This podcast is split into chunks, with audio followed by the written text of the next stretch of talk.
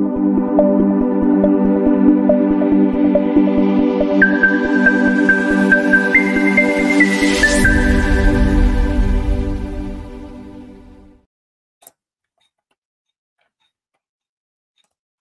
Buenos días, traders. Les habla Gabriela. Bienvenidos a una nueva transmisión de premercado americano. El día de hoy, viernes 22 de diciembre, ya son las 8.38 de la mañana en Nueva York, 10.38 en Santiago, 2.38 en Madrid y hoy día partimos con una nueva jornada de trading, una de las últimas de eh, lo que nos va quedando del año 2023 y hoy día tenemos una sesión de premercado americano especial porque esta es la última transmisión que nosotros vamos a estar desarrollando durante este año 2023, así que espero que todos puedan resolver todas sus consultas que tengan el día de hoy. Yo voy a tratar de entregarles la información lo más actualizadamente posible de todo lo que ha estado pasando dentro de los mercados, pero por sobre todo también poder hablar un poco acerca también de lo que esperamos que ocurra para el cierre de este año 2023, que es un cierre bastante interesante y peculiar porque se nos han entregado una gran cantidad de información, hemos visto una gran cantidad de detalle en las últimas semanas, sobre todo en el último mes, diría yo. Así que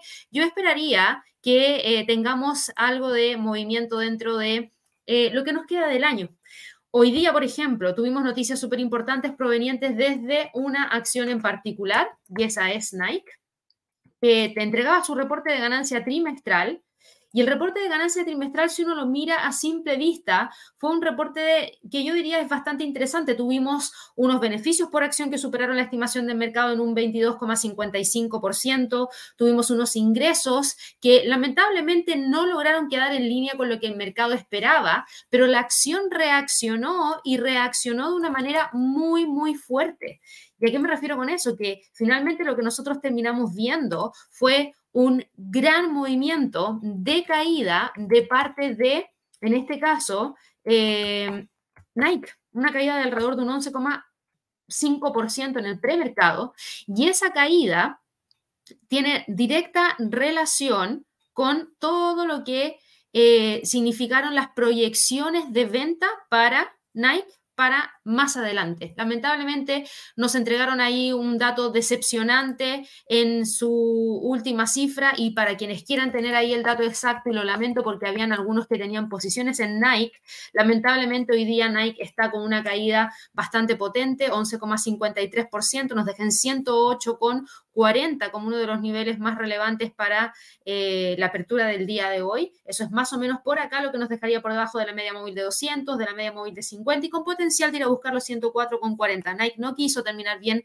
al cierre de este año y efectivamente tuvimos todos estos movimientos que se han estado generando por lo menos en las últimas horas. Así que yo quería partir con eso porque sabía que había algunos que estaban a la espera de la información proveniente desde... Em, en este caso Nike, que eran las últimas entregas de reportes trimestrales que se nos iban a dar a conocer para el cierre de este año. Yo les decía, por favor, no se olviden que tenemos todavía entregas de reportes de ganancias trimestrales y esos reportes de ganancias trimestrales no se dan siempre. En la primera semana, primer mes del año 2023, 24 en este caso, sino que se dan también al cierre del 2023 y claro, Nike nos entregó este informe mixto, emitió una guía cautelosa para el resto de todo el año fiscal, los márgenes y las ganancias superaron las estimaciones, pero las débiles ventas en América del Norte arrastraron hacia abajo a todos los ingresos totales de Nike y se espera identificar alrededor de 2 mil millones de dólares en ahorros de costos acumulados durante los próximos tres años, incluida la simplificación del surtido de productos, el aumento de la automatización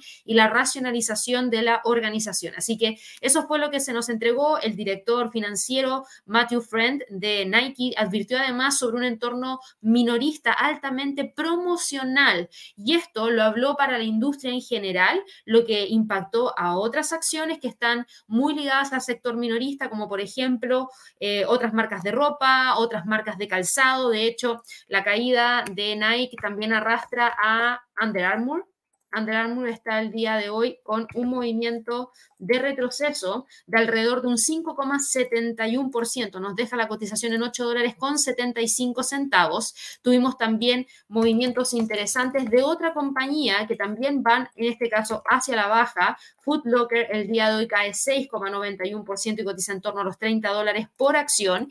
Y también hay otra marca que tiene que ver con deporte y vestimenta deportiva eh, Lululemon Atlética, que hoy día cae un 2.06%, cotizando en torno a los 500 dólares con 50 centavos. Así que no es algo positivo.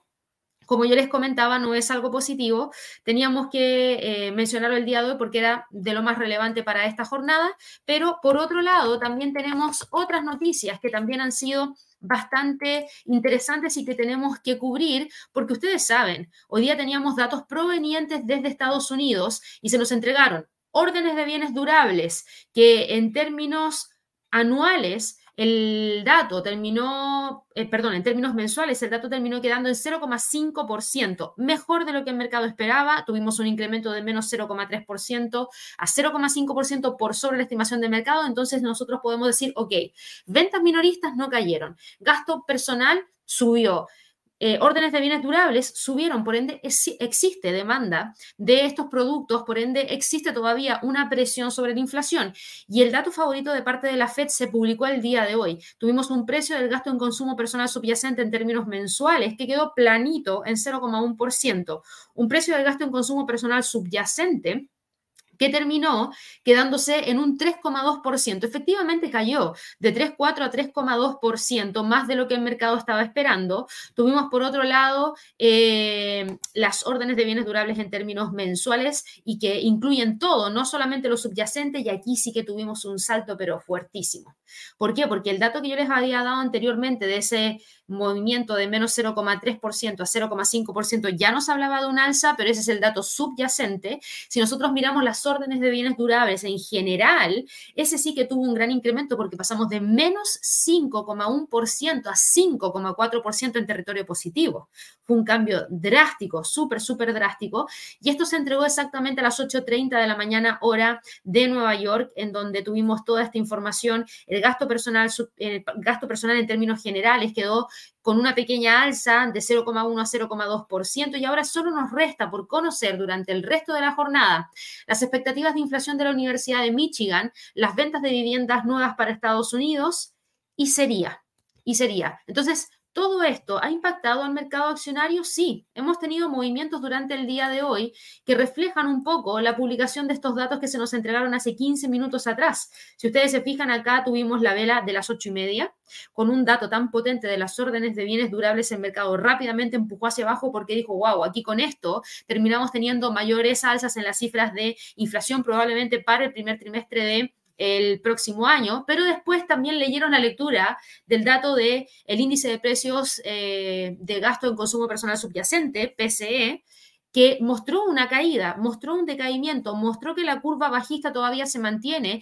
y mientras esa curva bajista todavía se mantenga, entonces es muy probable que sigamos teniendo esa curva hacia la baja a pesar de las cifras de mayor demanda, porque por otro lado también es cierto que hemos visto que los precios de el petróleo y algunas materias primas han estado contenidos y no han sufrido tanto movimiento alcista ya para más adelante. Así que rápidamente el mercado le dio la vuelta y si ustedes se fijan, si tuviéramos que cerrar el mercado del día de hoy, yo diría aquí se cierra el mercado con eh, un movimiento hacia el alza, en donde nosotros si tomamos el gráfico mensual, estaríamos viendo que partimos el año 2023 en el suelo, porque el precio de apertura del Nasdaq fue de 10.960, ese fue el precio de apertura.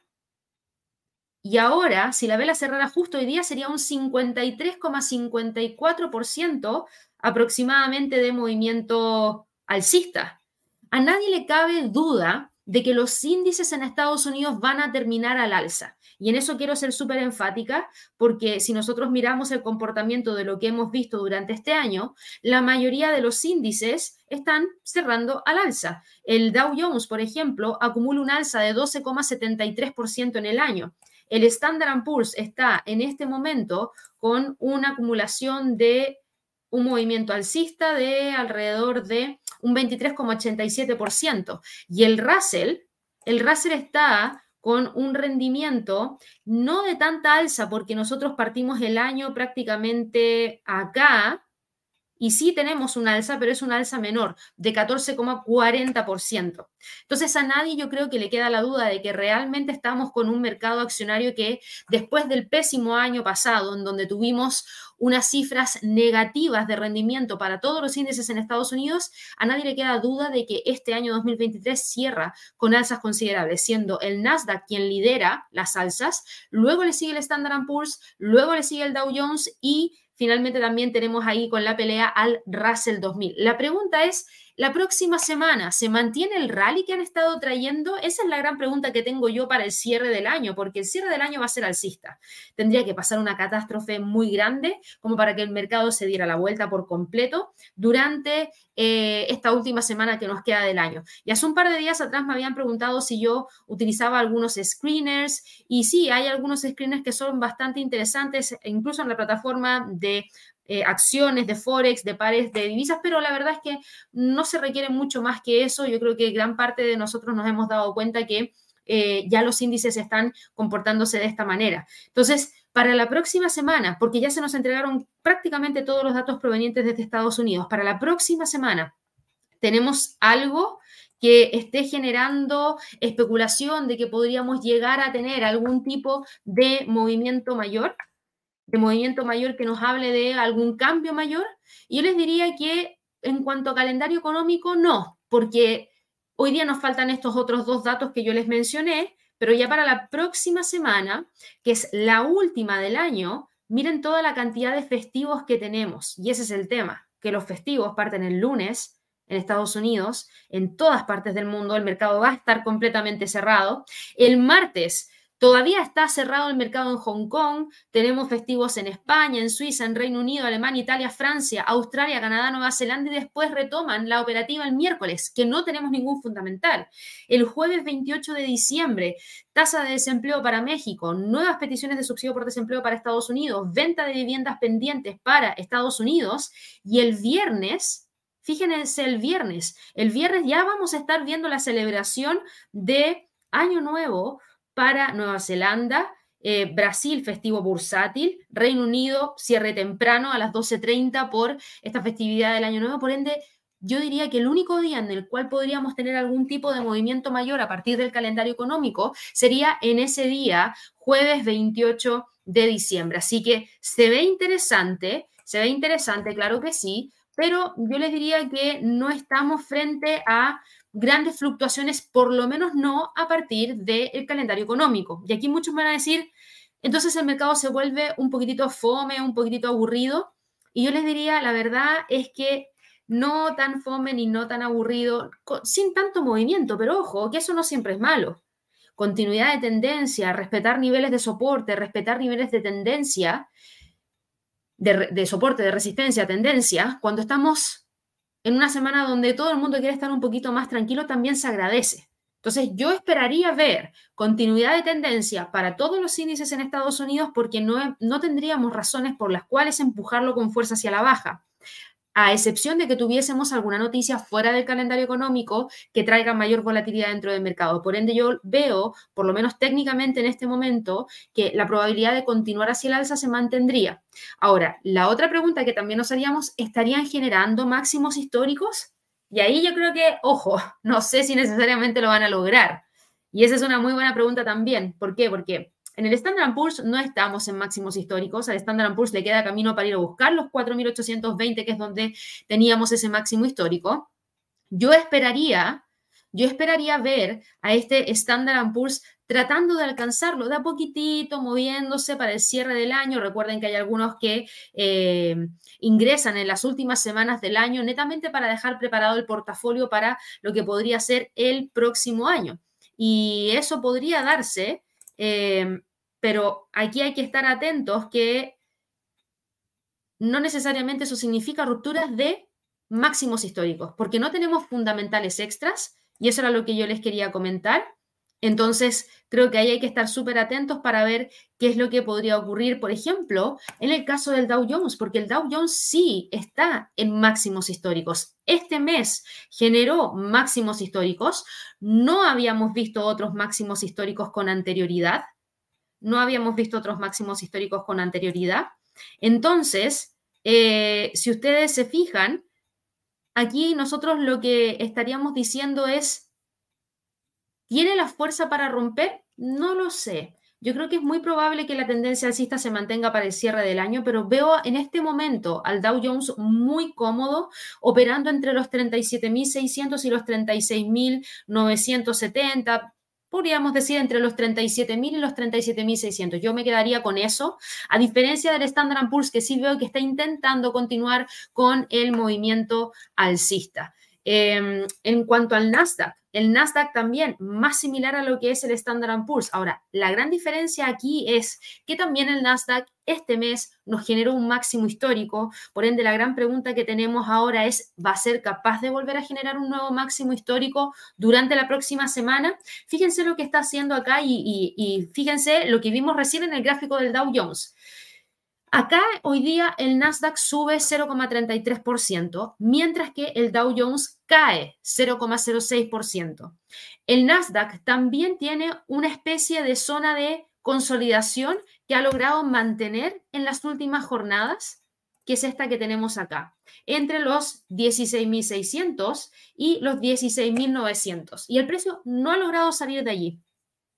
Y cuando nosotros nos fijamos en el precio, ustedes se van a dar cuenta que eh, estamos viendo que se estaría quedando en este momento dentro de esa zona. Yo creo que es probable que el precio trate de quedarse dentro de esa zona y a lo más, si es que logra generar la ruptura de la parte superior, podría tratar de ir a buscar el siguiente nivel, donde ya el siguiente nivel lo tendríamos en torno a esa zona de los 17.000. Así que eso es lo que por lo menos yo tendría en la mira para evaluar, por lo menos para eh, más adelante, ya para el próximo año, ver si es que el precio logra partir el próximo año con el impulso que ha traído por lo menos desde el cierre de este año. Así que ahí para que lo tengan muy, pero muy, muy presente. El Russell, por otro lado, para el Russell la historia es distinta. Si yo voy y reviso al Russell acá, en el caso del el Russell, ustedes se van a dar cuenta que está en este momento manteniendo una zona que eh, nos ha dejado con estos niveles entre los 1650, los 2100, así que yo diría que se ve también muy interesante evaluar la posibilidad de alcance de los 2100 y ahí recién empezar a evaluar si es que el precio tiene la posibilidad de poder continuar con el empuje hacia la próxima zona. Yo creo que en el caso del Russell la detención de las alzas estarían en torno a los 2100. Por ende, haciendo una recapitulación de lo que les acabo de mencionar, se ve que el año va a terminar positivo y muy positivo para la bolsa en Estados Unidos. Se ve también que en el caso de el Nasdaq, bueno, primero el Dow Jones y después el Nasdaq podrían mantener las zonas de congestión en las cuales han estado operando los últimos cinco o seis días. En el caso del Russell podría mantener el rango de más largo plazo y que viene manteniendo desde el mes de febrero del año 2022 y el Standard Poor's eh, se ve que está en búsqueda de alcanzar el máximo histórico. Yo creo que por ahí va el cierre de este año. En cuanto a otras noticias que teníamos respecto a movimientos dentro del mercado, teníamos estos movimientos de parte de Nike que, bueno, quería dejarnos con un cierre del año bastante movido, lamentablemente de manera negativa, con esta caída de más de un 11%, pero no es lo único que teníamos para el día de hoy. También el día de hoy teníamos noticias provenientes desde Bristol Myers, eh, que el día de hoy estaba con un movimiento lamentablemente hacia la baja. Déjenme ver si lo mantiene o, ya le dio la vuelta. Sí, sigue cayendo. Eso sí ha recuperado algo de terreno perdido porque ahora tan solo cae 0,47%. ¿Y por qué les estoy destacando esta acción? Esta acción está con esta caída porque anunció que acordó comprar Caruna Therapeutics por 14 mil millones de dólares que equivalen alrededor de 330 dólares por acción. Caura Therapeutics, que tiene un fármaco experimental contra la esquizofrenia en fase de revisión por la FDA. Por otro lado, y como ustedes saben, y espero que ya hayan aprendido, se movió al alza. Siempre que nosotros hablamos acerca de una adquisición, la empresa que adquiere la acción tiende a caer y la empresa que es adquirida, la acción tiende a subir. Por favor, no se olviden de eso, sobre todo para el próximo año donde podríamos seguir teniendo noticias de este estilo.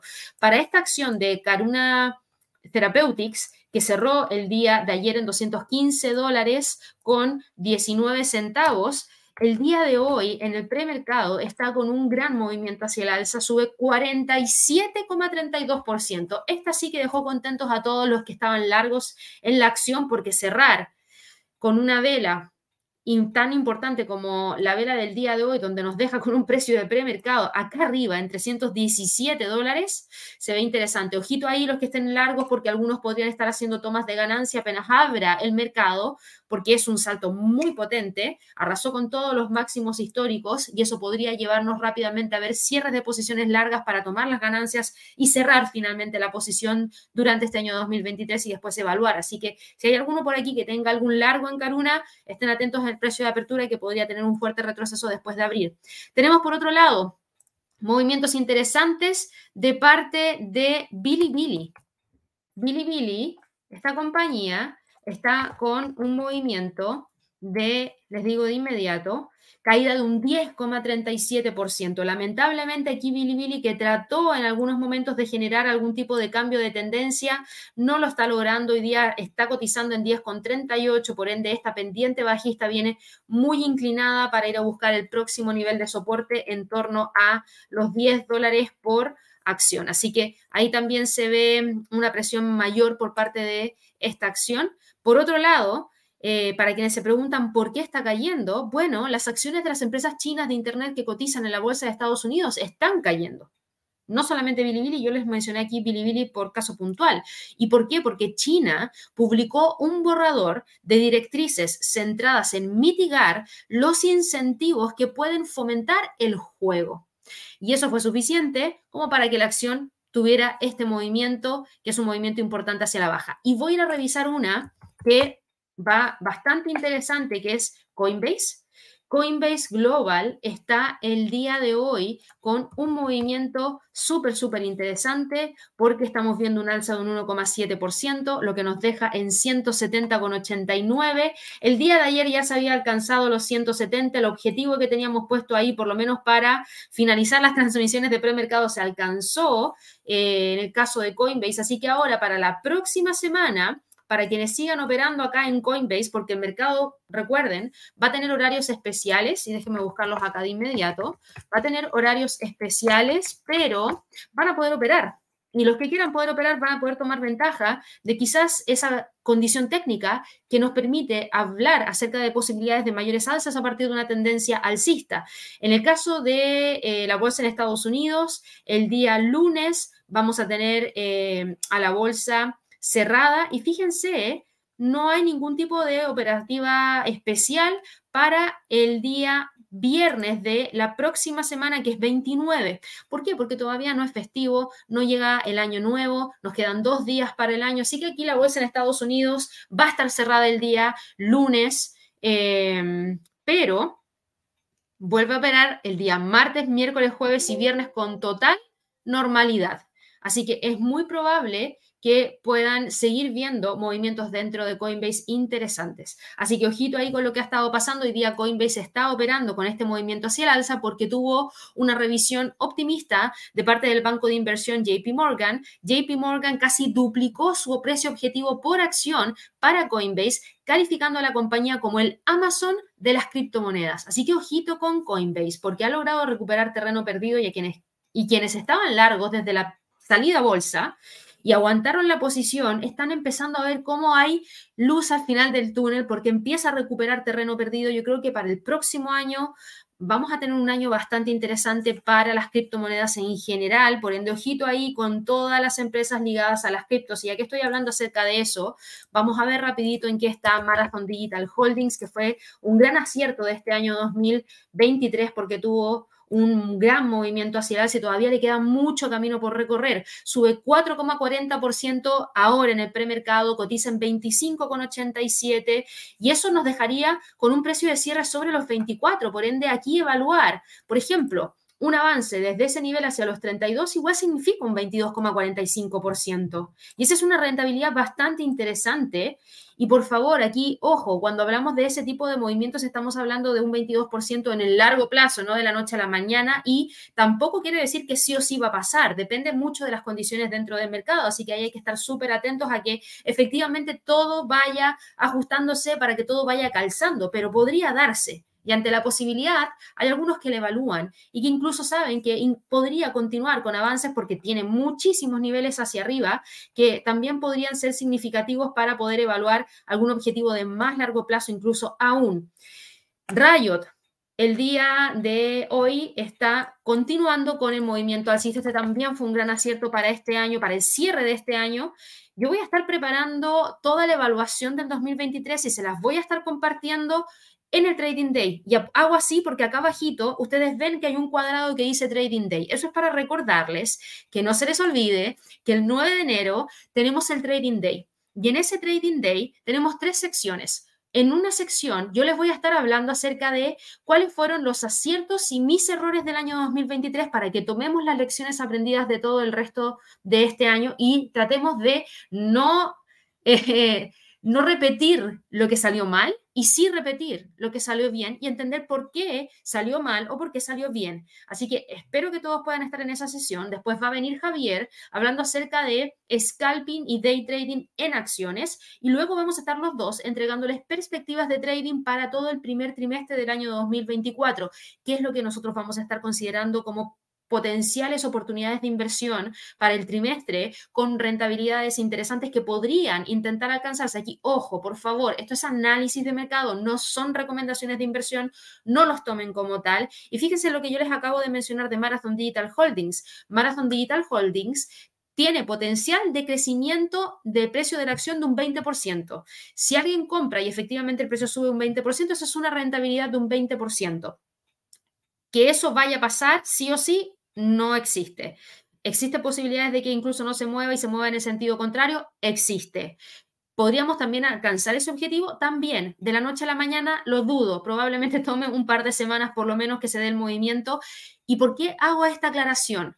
Porque lamentablemente seguimos viendo que dentro del entorno de la industria de las inversiones en línea siguen existiendo personas que buscan estafar a otras personas. De hecho, justamente esta semana en Chile salió en todas las noticias una empresa que llamaba a los clientes, un supuesto broker, que llamaba a los clientes para ofrecerles rentabilidades de un 40% como si nada.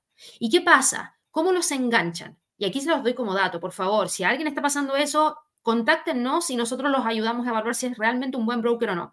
¿Cómo los enganchan? Les dicen, mira, estas son las rentabilidades que tú puedes esperar, prueba con un poco de dinero, deposita, no sé, 500 dólares y después haz retiros, te van a llegar de inmediato. Y efectivamente hacen ese juego de deposito, retiro, ah, me llegó el dinero. Bueno, entonces si deposité 500 y gané un 40% de rentabilidad y me dejaron retirar la plata, bueno, ahora voy a poner un millón de pesos o, dos, o mil dólares o dos mil dólares y voy a hacer el mismo ejercicio. Lo hago y realmente me dan de vuelta el dinero y luego cuando ustedes hacen eso por tercera vez, igual funciona hasta que llegan a montos de 10 mil dólares y ahí no les dejan retirar nunca más y finalmente terminan perdiendo una gran cantidad de dinero. Acá en Chile habían varias personas que habían perdido 30 millones de pesos. Eso es bastante, bastante. Entonces yo digo, por favor, si escuchan algo así, si ven algún video en YouTube, en Internet, en Instagram, algún reel, algún TikTok, piénsenlo dos veces. Rentabilidades de un 40% es difícil, no es inalcanzable, se puede lograr, pero pucha que hay que trabajar para poder lograrlo. Yo me pongo contenta cuando un instrumento se mueve un 5% y puedo tomar ventaja de esa rentabilidad un 5%, porque cuesta. Entonces, por favor, Cualquier duda de ese estilo, pregúntenos a nosotros. De hecho, esa empresa que estafó estaba dentro de la lista de empresas que estaban realizando estafas en la CMF, que es la Comisión del Mercado Financiero en Chile, y la gente, como no sabe dónde buscar, no se pudo alentar antes, pero nosotros sí que sabemos buscar en la CNMV de España, en la CMF de Chile, en otras entidades financieras de, comisiones financieras que buscan proteger a las personas. Así que por favor pregúntenos, nosotros solamente tenemos brokers en convenio bien regulados, que no tienen malas prácticas y que los hemos probado por años y por eso lo podemos decir, porque también están registrados en las entidades regulatorias más duras del mundo. Entonces, por favor, esto es un dato, porque yo estoy hablando aquí de movimientos importantes dentro de las criptos y estoy más que segura que el próximo año, si las criptos empiezan a subir, van a haber una gran cantidad de empresas que son de estas empresas maliciosas, que van a buscar captarlos y ustedes por, no ustedes, pero algunas personas podrían sentir esa necesidad de querer hacerlo pronto y finalmente después terminan saliendo para atrás. Así que ojito, porfa, chicos, de verdad. Aquí les dejo el enlace del código QR, eh, el enlace, perdón, escaneen, agarren su teléfono celular, escaneen el código, los va a llevar a la página para registrarse al Trading Day, que es un seminario gratuito, donde Javier y yo vamos a estar entregándoles estos temas que ya les mencioné. Si no pueden escanear el código QR porque no, me están viendo a través del celular, vayan a la descripción del video. Ahí está el enlace para que de esa manera ustedes puedan registrarse y participar y también lo encuentran en el chat. Dicho eso, me quedé en Riot y disculpen que me tome el tiempo, pero es que me acordé de eso y yo veía la noticia y decía, no puede ser, no puede ser que la gente siga cayendo en eso. Pero bueno, Riot Platforms hoy día no sube como Marathon Digital Holdings un 4%, pero sí sube un 1,13%, cotiza en 16,94, por ende estaba dando la pelea para tratar de cerrar el año lo más cerquita a los 18 dólares por acción. Así que a ver si lo logra, en este momento se ve que va súper bien encaminada. En cuanto a las divisas, porque ya cerramos el mercado accionario en Estados Unidos y hablamos acerca de estas compañías. Bueno, me faltó las criptos. Las criptos en general yo las veo súper bien con tendencias alza interesantes, con posibilidades de poder continuar con el movimiento. En el caso del Bitcoin todavía mantiene los 45.000 como resistencia clave, pero yo creo que para el cierre del año podría intentar buscar algún tipo de rompimiento que nos deje más cercano a la zona de los 48.000 y 50.000. Ethereum, por ejemplo, hoy día sube 3,40% y ya está quedando por sobre los 2.300 dólares por acción. Y aquí Ethereum tiene líneas de tendencias alcistas de largo plazo que la acompañan y tiene posibilidades de tener algún tipo de recuperación mayor. Para el XRP, aquí la cosa yo creo que no va a variar mucho. Yo creo que aquí el XRP Ripple se va a terminar quedando dentro de esta zona entre los 0,68, 0,58 sin mucha variación. Para Cardano, también siento que aquí la línea de tendencia hacia el alza que trae de más corto plazo viene empujando para buscar la ruptura de los 0,68, a ver si lo logra para el cierre del año. Litecoin sube 0,70% y termina quedándose ahí entre los 76 y 68. Dada la configuración técnica del Litecoin, a diferencia de Cardano, eh, Ethereum y Bitcoin, que las veo más alcistas, creo que el Litecoin se parece más en este caso al XRP, a Ripple, y yo creo que es probable que termine quedándose dentro de esta zona de congestión que está entre los 68 y los 76 dólares por acción. En cuanto a las divisas, ¿qué esperamos para el mercado Forex para el cierre de este año? Para el cierre de este año, tenemos acá el dólar index que está cayendo 0,29%. Em, yo creo que aquí podría ir a buscar la ruptura de los 101 con, les digo de inmediato, 101 con 40, porque no hay muchos fundamentales para la próxima semana y la condición técnica del dólar index es una tendencia bajista. Por ende, si el precio logra romper los 101 con 40, la condición técnica debería seguir empujando al precio hacia la baja. Por ende, ojo ahí con los 100 con 47. El euro dólar, por otro lado, rompe el día de hoy los 1.10 con 18. ¿Podría tratar de continuar con movimientos hacia el alza? Sí. Yo creo que aquí tenemos un nivel de resistencia en torno a la zona de los 1.11 y como próximo nivel los 1.1250. La libra dólar, por otro lado, todavía continúa con la tendencia alcista, no ha logrado romper los 1.28 como resistencia más importante que tenemos acá. Yo les diría, ojo, porque ahora mismo se ve encaminada. El Reino Unido podría ser uno de los últimos bancos en generar recortes de tasa y al ser uno de los últimos bancos, la libra esterlina todavía se mantendría un poquito más fuerte que otras divisas. El dólar frente al yen cae 0,09%, cotiza en torno a la zona de los 144.55 y los 140.60. Aquí me pasa lo mismo que con el dólar index. Hay tendencia bajista, hay preponderancia para ir a buscar los niveles de soporte. Yo creo que va a terminar cerrando el año entre los 144 y los 140.50. El dólar CAT cae 0,18% el día de hoy. Está a punto de romper el último nivel del retroceso del Fibonacci. Por ende, con esto se nos abre la posibilidad de que el precio vaya a buscar los 1.31 con 13. El australiano frente al dólar sube 0,17%. Está empujando hacia arriba bastante bien el australiano dólar. Ah, miren, les voy a mostrar algo. Les voy, ¿puedo, ¿Puedo borrar todo esto del gráfico? Lo voy a borrar. No es tan difícil después hacerlo de nuevo. Les quiero mostrar algo. Y me estoy adelantando, pero ojo, ojo con el australiano dólar. Yo sé que hay algunos que les gusta el mercado Forex, ¿cierto? Ya, yo creo que el australiano dólar es uno de mis favoritos para el 2024. ¿Y por qué es uno de mis favoritos? Porque esta condición de triángulo descendente podría llegar a su fin. Eh, creo que está súper interesante el australiano frente al dólar norteamericano. Fíjense el nivel de, el primer nivel del retroceso del Fibonacci está en 0,68,56. Miren las medias móviles, miren la línea de tendencia. Si nosotros vemos y tomamos este punto como un punto clave, si el precio logra romper eso durante el año 2024, Podría continuar con el movimiento alcista hacia los 0,76,62, que sería un nivel interesantísimo para poder evaluar como primer objetivo. Y ojo, que aquí estamos hablando de un potencial movimiento de un 5% con extensión hacia la zona de los 0,80, que significa un alza de 10,50%. No es menor. ¿Y por qué lo estoy mirando también? No solo por la condición técnica, sino que por otro lado, recuerden que Australia es muy dependiente de la economía china y si China realmente logra mostrar signos de recuperación para el próximo año, junto con un dólar más débil por recortes de tasas por parte de la Fed, creo que sería la condición perfecta como para que se dé la ruptura del el australiano dólar para buscar esos nuevos máximos. Así que yo diría, esto no quiere decir que va a pasar, son muchas condiciones que tienen que pasar, pero ojo, yo lo voy a estar mirando muy atentamente. Ustedes saben que me gusta mucho hacer swing trading, por ende me gusta cuando los precios de los instrumentos están en, acercándose a niveles que nos pueden dar una potencial entrada de un swing mayor. El dólar frente al neozelandés el dólar, ah, bueno, perdón, ¿y cómo va a terminar cerrando este año? Yo creo que muy cerquita de los 0,6850. Yo creo que acá tiene un freno interesante que va a tratar de respetar. El precio se ve que tiene línea de tendencia alcista, pero no sé si esto, no, estoy tan segura de que vaya a buscar en la ruptura. El dólar neozelandés frente al dólar, aquí hay algo un poquito distinto. Voy a eliminar los gráficos porque acá tenemos un soporte, acá tenemos una resistencia, acá tenemos otra resistencia a través de la acción del precio. Y fíjense en esto, la fuerza hacia el alza está muy, muy clara. Tenemos a una media móvil de 50 inclinadísima hacia arriba, el precio buscando romper esos 0,63,11, por ende de continuar, claro que podría tratar de ir a buscar ese próximo nivel en torno a los 0,64. El dólar frente al franco suizo el día de hoy quiebra los 0,8580. Yo pensé que lo iba a mantener. Aquí me sorprende el dólar frente al franco suizo. Me sorprende porque aquí estamos ya viendo niveles que no se veían desde septiembre del 2011.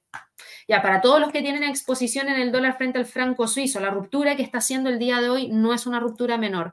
Voy a tomar un Fibonacci de los mínimos de noviembre del 2012 a los máximos que tuvimos en diciembre del 2016 y claro, está rompiendo el 50% de ese retroceso, de ese Fibonacci. No es menor, ojo. Voy a quitar estas cosas que tenemos acá para que lo vean a simple vista. No es menor. La tendencia bajista está clarísima. Si continúa con la caída, puede ir a buscar la zona en los 0,84 y desde ahí incluso los 0,82. Atentos con eso. Dólar frente al peso mexicano. Eh, vuelvo al gráfico diario. El dólar frente al peso mexicano hoy día está con caídas buscando los 16,90. Si llegase a romper el siguiente nivel de los 16,90, claro que podría tratar de cerrar el año en 16,67. El dólar frente al peso chileno, por otro lado, se mantiene firme entre los 8,88 y los 8,60. Eh, el precio, dame un segundito, Si ustedes se fijan, el precio del dólar frente al peso chileno al parecer va a querer mantener esta condición al cierre del año. 8,88, 8,89 y 8,60 en la parte inferior. Si es que llegásemos a tener algún tipo de movimiento mayor, claro que podría continuar con el alta hacia los 900. El dólar frente al peso colombiano está cayendo hoy día 0,47%, está cotizando en torno a la zona de los 3.926 que es uno de los niveles más interesantes que tenemos acá, línea de tendencia bajista y el precio quedándose entre los 3.950 y 3.878. El dólar frente al sol se mantiene operando entre los 371 y los 370. Y en cuanto a las materias primas, hoy día tenemos alzas de parte del petróleo, alzas de parte del oro, alzas de parte de la plata, caídas para el cobre, caídas para el gas. En el caso del petróleo, yo les dije, atención acá, tenemos un tema en específico que tiene que ver con estos ataques que se han realizado en el Mar Rojo de parte de las fuerzas hutíes de Yemen, y eso claramente genera un impacto dentro del movimiento de estos instrumentos. Em, por otro lado, eh, como la y eso es lo que principalmente está impactando. Sabemos que Estados Unidos está produciendo muchísimo petróleo, lo que limita cualquier tipo de movimiento alcista exponencial, permite ciertas alzas, pero no alzas tan contundentes. El tema es que, claro, ¿cuánto tiempo más va a durar esta presión en el Mar Rojo? Que hasta el momento significa que existan mayores costos de transportar el petróleo porque tienen que desviarse algunos países, algunos buques que lo transportan. Eh, hoy día los precios están subiendo porque las tensiones en Oriente Medio tras los ataques de los hutíes a buques en el Mar Rojo eh, todavía, todavía se mantienen. Y por otro lado, Angola decidió abandonar la OPEP. Angola decidió abandonar la OPEP, planteó dudas sobre la eficacia del grupo para poder sostener los precios y dijo, chao, yo me voy acá. Eh, tenemos más transportistas marítimos que están evitando el Mar Rojo por estos ataques contra los buques perpetrados por el grupo militante Houthi, que dicen responder a la guerra de Israel en Gaza. Pero yo creo que lo más interesante no viene ya con esta noticia, porque esta noticia es noticia de mantención, no es nada nuevo. Lo nuevo es lo que está pasando con Angola. Hay tensiones geopolíticas que apoyan al petróleo, los precios registraron descensos diarios el día de ayer. Angola anunció que abandonaría la OPEP. Este país africano produce alrededor de 1,1 millones de barriles diarios de petróleo y dijo que su pertenencia a la organización no servía a sus intereses tras protestar contra la decisión del grupo más amplio de la OPEP y sus aliados de reducir la cuota de producción de Angola para el año 2024. Ellos dijeron que el curso de acción era más bien predecible debido a la actitud de Angola en la última reunión eh, pero aquí también trae a la mente las divisiones que podrían afectar la unidad de la OPEP para más adelante. Nosotros sabemos que Nigeria no quería los recortes, lo sabíamos. ¿Y qué significa esto para el precio del petróleo? Que claro, hoy, hoy día está subiendo por esa tensión en el Mar Rojo, pero por favor, si más países se salen de la OPEP y empiezan a producir más, vamos a tener niveles de producción mayores de lo que Arabia Saudita y Rusia querían y eso podría significar que en algunos momentos tengamos un exceso de oferta que sigan presionando los precios. Así que en este momento tenemos alzas, pero yo creo que romper los 78.60 para el cierre de este año no se ve tan factible para el petróleo, a no ser que estalle algo mucho mayor en términos de tensiones geopolíticas. El por otro lado, sube 0,97% y está en búsqueda de los 2080. El oro no tiene por qué ceder los 1980 como soporte, porque hay tensiones geopolíticas que están en el Mar Rojo, hay tensiones geopolíticas en el Medio Oriente por el tema de la guerra entre Israel y Hamas, hay tensiones geopolíticas entre China, Estados Unidos, Corea del Sur, Taiwán, o sea, hay mucho por lo cual todavía existe incertidumbre dentro del mercado. Así que en este momento estamos viendo que el oro se mantiene entre los 2080, yo diría los 1980, y tendríamos que ver el precio de cierre del año en torno a estos niveles. Para la plata, sube 0,48%, cotiza en 24,53 y podría tratar de dar la pelea para ir a buscar los 25. Y el cobre hoy día cae levemente 0,06%, pero sigue muy bien eh, posicionado dentro de este canal alcista que potencialmente nos podría llevar a los 3,9270. Eso es lo que ha pasado en los mercados en términos generales. Yo me voy rapidito a revisar cómo están las acciones que seguimos a diario. Vamos a ver acá a Apple. Apple está el día de hoy con un movimiento de alza de 0,15%, cotizando en 194,98. Lo de Apple, al parecer, va a ser cerrar el año acá. Al parecer, va a ser cerrar el año acá, entre los 194 y los 200. Hay que prestar mucha atención al soporte en los 194. Hoy en día lo mantiene, pero no quiere decir que lo vaya a mantener para el cierre del año porque tiene muchas tensiones, eh, muchas presiones respecto a los números que pueda llegar a generar para más adelante.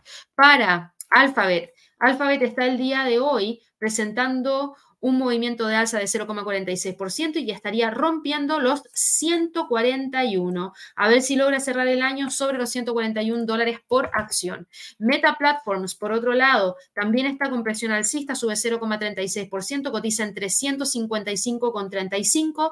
De continuar con el alza, podría ir a buscar los 365 y se ve que está encaminado para ir hacia, hacia esa zona.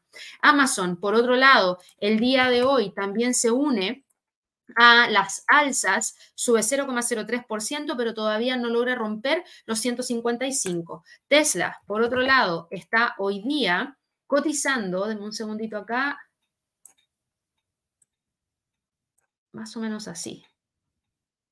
Sí, hay que ajustar un poco acá esto porque el precio nos está diciendo que estaba muy inclinado el canal y ahora está con inclinación alcista, pero no tan inclinado como antes. Sube 0,91%, cotiza en 256,87 y yo creo que aquí me la juego con un precio de cierre para Tesla entre los 2,40 y los 2,70. Yo creo que por ahí va a estar el precio de cierre de la vela anual. Eh, Microsoft, por otro lado, que también ha tenido un año excelente en términos de recuperación de mercado, el día de hoy su, no, cae 0,04%. Yo creo que Microsoft no va a salir de ahí. Yo creo que para el cierre lo vamos a tener entre los 3,77 y los 3,66. Moderna, por otro lado, que también le hemos seguido durante todo el año, que yo creo que ya a partir del próximo año la vamos a quitar un poquitito aquí del seguimiento de diario porque a no ser que nos entregue razones suficientes como para poder seguir mirándola. Por lo menos ahora sube un 1.09%, nos dejan 92,15, pero todavía está muy por debajo de los 96. Chevron, Chevron está el día de hoy cotizando con un movimiento de alza de 0,66%, todavía por debajo de los 152.50, así que yo creo que termina el año por debajo de esa zona. Para ExxonMobil, ExxonMobil está el día de hoy cotizando con un movimiento de eh, un movimiento en torno a los 102,36, se queda entre los 105 y los 99 como niveles más importantes, así que yo esperaría el cierre en torno a esa zona, en torno al nivel de los 105 y los 99 como niveles claves. Por otro lado, tengo acá a Netflix. Vamos a verlo acá de inmediato. Netflix está el día de hoy con un alza de 0,65%, cotizando en los 494. Tenemos una línea de tendencia alcista. Como próximo nivel, el precio podría tratar de ir a buscar la zona de los 400 no, 500 dólares por acción. Se ve bastante bien, todavía no logra llegar a esa zona. Yo creo que va a tratar de cerrar el año en los 500.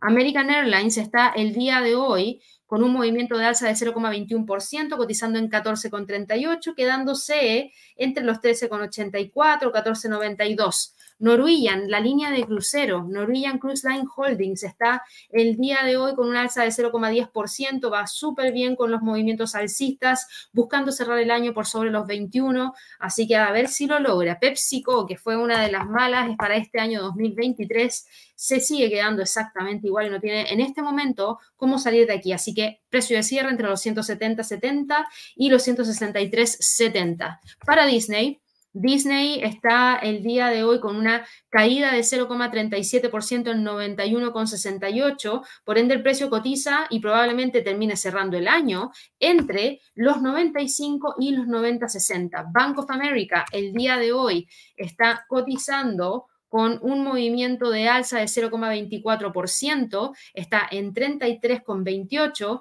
y podría tratar de dar la vuelta para llegar hacia los 40. Alve Marle, por otro lado, vamos a ver acá rapidito, Alve Marle está el día de hoy cotizando entre los 150 y 140 como niveles más importantes, está con un alza de 0,47% en 146,13. Nvidia, que también tuvo un año espectacular, Nvidia este año lo va a terminar con un gran porcentaje de rendimiento, hoy día sube 0,66%, por ende yo esperaría el precio de cierre de la vela entre los 480 y los 500 dólares por acción. AMD, por otro lado, está con un gran movimiento hacia el alza también, sube 0,55% buscando posicionarse sobre los 141. Alibaba cuando partimos el año esperábamos ver algún tipo de recuperación para la acción y no hubo caso, sigue con tendencia bajista, hoy día cae 2,12%, por ende yo esperaría el precio de cierre de Alibaba entre los 78 y los 70. Quien sí sorprendió este año y que sí voy a estar mirando para el próximo año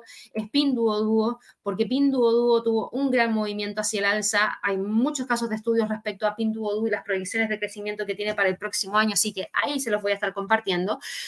En este caso subió eh, desde la última cifra que se nos reportó sus ingresos trimestrales, alrededor de 24%. Lamentablemente hoy día está cayendo. La bolsa en China tiene una fuerte caída y cae también Pinduoduo 3,73%. Yo creo que termina cerrando el año entre los 135 y 148. Y por último, en Face Energy, yo creo que en Face Energy va a estar muy interesante para el próximo año. Sube hoy día 2,35% y ya se posiciona sobre los 137 dólares por acción, por ende potencialmente podría llevarnos hacia los 150 y ahí estamos hablando de un movimiento de 8,26%. Hay un instrumento que también voy a estar mirando y aquí se los dejo como dato, que es el Invesco Global Clean Energy ETF. ¿Por qué?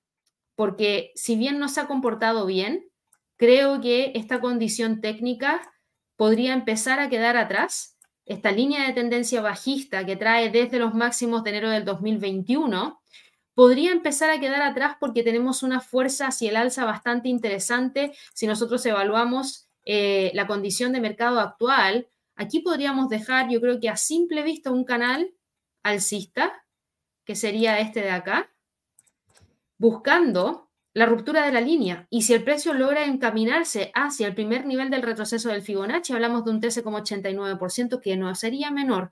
Bajas tasas de interés podrían potenciar las ventas de productos que, que, generan las empresas ligadas a energías limpias, por ende creo que se ve bastante interesante. Así que eso era lo que tenía preparado para el día de hoy, en este que es el último live de premercado eh, ahí les estamos compartiendo el código QR para que puedan inscribirse y puedan participar del próximo Trading Day que vamos a estar desarrollando ya a principios de eh, la próxima, no, no la próxima semana, el próximo año, pero el 9 de enero, prácticamente partiendo el año de inmediato. Voy con algunas preguntitas acá antes de ir cerrando la transmisión. Eh, acá tenía una pregunta súper interesante de Fillmore y la voy a aprovechar de responder porque ahí nos dice a qué hora cierra la bolsa hoy, misma hora. No hay ningún cierre especial ni nada por el estilo Fillmore. Dado que la Navidad no es mañana, sino que es el domingo, bueno, la, la víspera de Navidad y finalmente la Navidad es el 25, hoy día la bolsa opera completamente normal, con precio con hora de cierre completamente normal. El único día especial que hay para la bolsa en Nueva York es el día lunes 25 de diciembre que va a estar completamente cerrada. Eh, vamos acá con algún, bueno, aquí Juan Carlos decía felices fiestas para todos, traders, sí. Yo también les deseo a todos ustedes unas felices fiestas en general. Espero que pasen unas semanas, la, última semana y la primera semana del año, ojalá disfrutando a la familia, viendo buenos resultados también en lo que hicieron durante el año en todo sentido, no solamente en el trading. Nosotros eh, vamos a seguir acompañándolos durante el próximo año en todos estos lives de premercado americano, en los lives de cierre del mercado. Vamos a estar en estos trading days que estamos desarrollando, vamos a estar desarrollando algunos cursos como por ejemplo el del Ninja Scalper, cursos un poquito más especiales que los de los años anteriores porque buscamos entregarles eh, una mayor cantidad de habilidades que se desarrollan a partir de talleres de trading personalizados, no a través de la lectura de algún libro, etcétera, o cosas de ese estilo. Así que espero que todos puedan participar. Aquí Verónica también nos mandaba un saludo a todos nosotros eh, para, toda la comunidad que tenemos acá en el canal de YouTube. Les agradezco un montón que nos hayan puesto un montón de likes durante el año, que hayan compartido nuestro canal, que se hayan suscrito, que se hayan hecho miembros, porque eso nos ayudó para poder entregarles toda esta información durante todo el año. Para el próximo año hay algunas... Eh, hay, hay, algunas áreas de contenido nuevo que vamos a tener acá a través del canal. Para la próxima semana, yo les dejé preparados algunos videitos que van a poder revisar con mayor calma. Son videos educativos, no de mercado. El mercado va a estar comportándose de manera técnica, eso es lo que yo espero de aquí al cierre del año. No espero que tengamos algún tipo de movimiento mayor. Ahora, si estalla una bomba o algo por el estilo y genera una guerra en otro lado que no tengo cómo predecirlo, chuta, ahí sí que habría que estar atentos y capaz que incluso hagamos alguna transmisión especial, pero si eso no pasa, todo debería estar operando de manera tranquila, todo debería estar eh, manteniendo las condiciones técnicas, porque como ya vimos, no hay fundamentales de mayor impacto que generen mucha volatilidad dentro del mercado. Así que yo creo que con eso ya me voy despidiendo, chicos. Abrió la bolsa en Estados Unidos ya tenemos gran parte de las siete magníficas con alzas y así les, vamos a llamar de ahora en adelante porque en realidad se han comportado súper bien. Tesla sube un 1%, prácticamente todo el mercado está al alza, a excepción de American Airlines, a excepción de Disney. Microsoft, por ejemplo, ya está tratando de dar la pelea para quedar en territorio positivo. Tenemos, eso sí, las caídas dentro de la bolsa en China, que era lo que se esperaba, y de hecho son caídas mayores. Fíjense, Pinduoduo cae 4,25% y Alibaba ya cae un 1,76%. Por ende, si nos vamos a revisar los índices, los índices tras la apertura agarran impulso en el caso del Standard Poor's está agarrando impulso, acumula un alza de 0,31%, el Nasdaq sube 0,38% y el Dow Jones logró pasar de territorio negativo a territorio positivo. Así que yo me voy despidiendo el día de hoy. Espero que pasen una muy feliz Navidad, espero que descansen, espero que también nos estén esperando el próximo martes que vamos a estar transmitiendo en el canal de YouTube. Guarden la fecha, vamos a volver el martes 2 de enero a las 8.30 horas de Nueva York, como si nada hubiera pasado y retomamos con todo lo que se nos viene para todo el próximo año. Así que les deseo una muy feliz Navidad, un próspero año nuevo y que estén muy, pero muy, muy bien. Un fuerte abrazo para todos chicos. Nos vemos el 2 de enero. Chao, chao.